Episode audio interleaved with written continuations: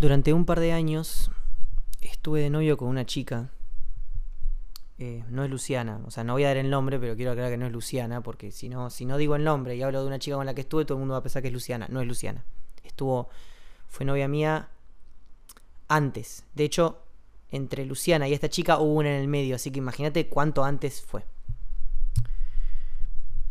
De la que estuve muy enamorado, muy enamorado, muy enamorado. Yo en esa época ni, se asomaba en mí la voluntad de animarme a ser un músico profesional. Todavía lo tenía muy, muy en el fondo de mi corazón, muy con mucho miedo de, de sacarlo a flote. Pero estuve muy enamorado. Y realmente estuvimos muy enamorados. Y yo no fui un buen novio. Eh, yo estaba muy enemistado conmigo mismo y ella, hermosa y, amante incondicional mía, porque me, que me amó, me amó y que me bancó, me bancó mil. Ella no, no, es que cometí un error, porque bajo ningún concepto es un error, pero tuvo la mala suerte de que se garchó a una persona que a mí en la adolescencia me supo tratar muy mal no sé si, no sé si Mambo Bully. O sí, sí, sí, sí, sí, sí, vamos a, vamos para, para redondear la idea de no tener que pues, dar demasiadas explicaciones. Eh, era como, como que me hacía mucho bullying, duro, duro a nivel... Yo durante entre los 15 y los 16 no me animaba a salir a la calle por miedo a cruzármelo y que el chabón me haga algo. Imagínate que estar de novio con, esta chica me ponía. Me ponía en un lugar de muchísima vulnerabilidad porque. Y, me, obligaba a vivir sentimientos muy. muy polarizados. Eh, por un lado, yo la amaba. La amaba. Perdidamente. ¿Viste cuando te abrazás con alguien y sentís que te derretís? Bueno, así. Y por otro, yo sentía que estaba metiendo a este, a este bully a mi casa.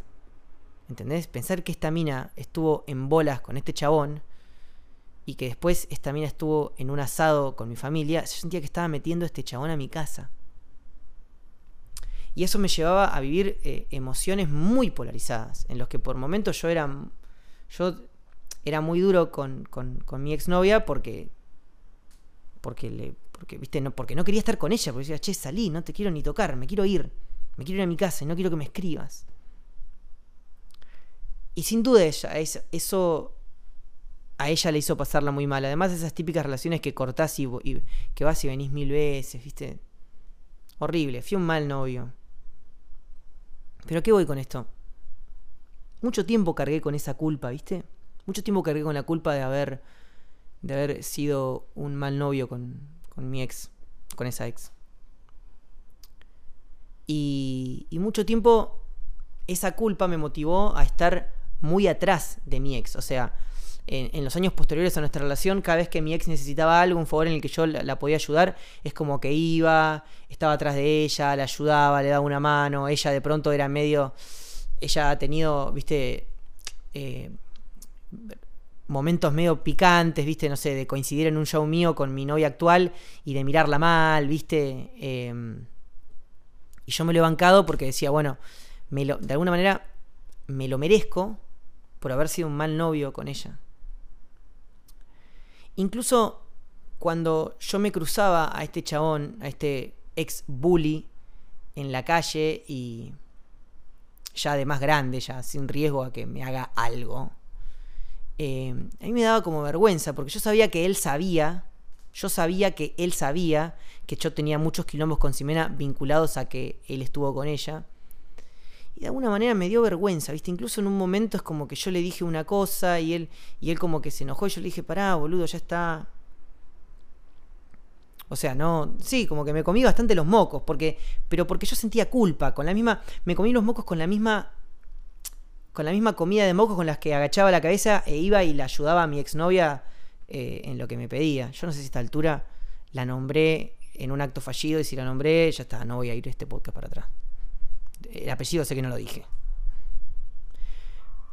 ¿Y qué me pasa? mucho tiempo sentí como vergüenza, ¿entendés? Como que la culpa era 100% mía. Y hace poco, y hace poco te estoy diciendo, hace dos minutos, me estaba hablando con mi mejor amigo que me dice, che, ¿sabías que tal, tu ex, está saliendo con tal, el bully? O sea, fíjate cómo terminó esta novela mexicana que ahora ellos dos están viviendo en Radatili y se pusieron a salir. Y no pude evitar pensar que yo sentía hace unos meses que mi ex me, me, mandaba un par de mensajes vinculados a esa dinámica, como que, jaja, me enteré que un día fuiste con el bully y le pediste por favor que no me hablara, jajaja, jajaja, jaja. Entonces, lo primero que le dije a mi mejor amigo es, no pude evitar pensar que en algún punto debo ser parte de la conversación, porque sin duda tuve actitudes bastante papeloneras que los implicaban ellos dos, y ahora que ellos están de novios, sin duda, no te digo que no te digo que me habrán dedicado un día entero a su conversación, pero sin duda en algún punto debo salir yo como tema. Y mi primera, mi primera reacción fue sentir vergüenza. Mi primera reacción fue pensar, loco, bueno, qué mal. No, ¿qué voy a hacer cuando me los cruce? ¿Y sabes qué es lo primero? Y después pensé algo. Y yo no me sentí con más vergüenza pasé un estado de paz un poquito mezclado con rabia, que no digo que sea sano, pero que vergüenza no era. Y pensé, ¿sabes lo que es la agorafobia? Es el miedo a estar en, es el miedo a estar con gente. Yo entre los 15 y los 16 no salía a la calle. Cosas que me di cuenta después, porque en ese momento lo estaba viviendo y no me daba cuenta. Pero ahora analizo mi adolescencia para atrás entre los 15 y los 16 no me animé a salir a la calle. Porque tenía el miedo, el pánico, y lo soñaba, me acuerdo que tenía pesadillas con eso, porque él ya me había amenazado, de que si me veía en la calle me iba a agarrar y me iba a cortar el pelo, me iba a pelar. Yo pienso, ¿este tipo no siente vergüenza por eso? ¿Por qué yo tengo que sentir vergüenza de que cuando era chiquito y estuve de novio con, esta mina, eh, hice lo mejor que pude con ese sentimiento horrible y ese trauma de la infancia zarpado, y que él no va a sentir vergüenza por lo que él hizo, si fue un flor de hijo de puta, conmigo y con un montón de otra gente más. ¿Quién tiene la razón? No sé, creo que nadie.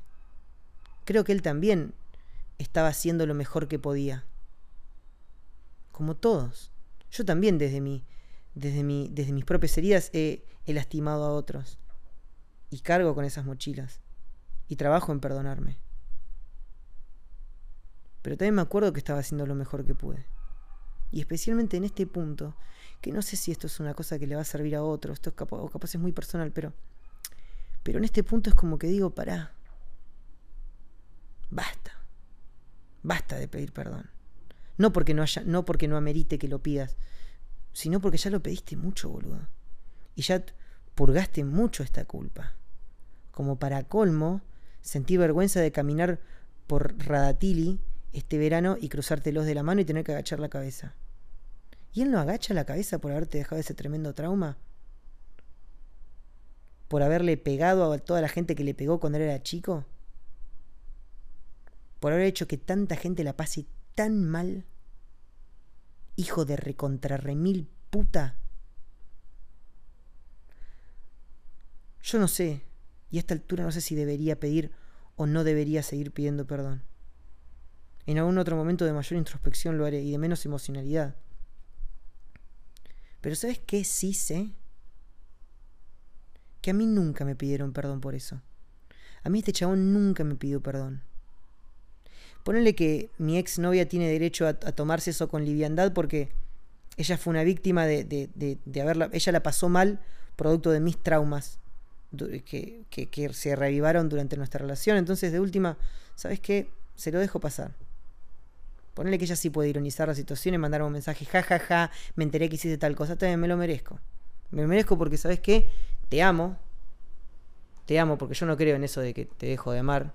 Te amo Te amo por el simple hecho de que valoro y entiendo habernos conocido y, soy muy agradecido de, de, tu rol en mi vida y en el camino este de la existencia que compartimos. Te amo, te amo, exnovia, te amo. Y acepto la culpa. Y acepto, y acepto y te pido perdón por todo lo malo que fui. Ahora,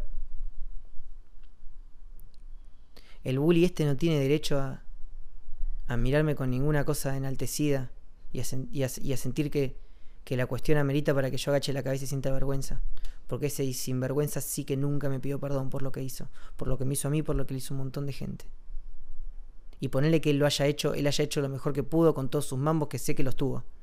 Que sé que tuvo un montón de mambos familiares y ese quilombo, pero a mí nunca me pidió perdón por todo el mal que me hizo. Y me hizo mucho mal. Me hizo mucho mal. Entonces no sé si tengo que seguir pidiendo perdón o no. Pero sé que no tengo nada de qué avergonzarme cuando camine por la calle y los vea de la mano. Porque fui un, fui un adolescente que hizo lo que pudo para gestionar un trauma tremendo de la infancia, de la mejor manera que pudo. Y de última lo que me diferencia a mí de él es que yo sí fui y levanté la mano y pedí perdón, arrodillado y llorando a mi ex mil veces. Y otras mil veces me las pasé llorando yo solo en mi habitación, apenado por lo que hice. Él a mí nunca vino a pedirme perdón. Cuando me los cruce, si me los cruzo, no voy a agachar la cabeza ni voy a sentir vergüenza. Voy a caminar de frente y los voy a saludar. Si la situación no se presta porque esquivarlo no los voy a esquivar. No voy a ir a saludarlos, pero si me los cruzo los voy a saludar. Y si osan decirme algo, los voy a mandar a la reconcha de su madre, que es a donde tiene que estar el bully ese que nunca me pidió perdón. Andate a la concha bien de tu madre. Forro.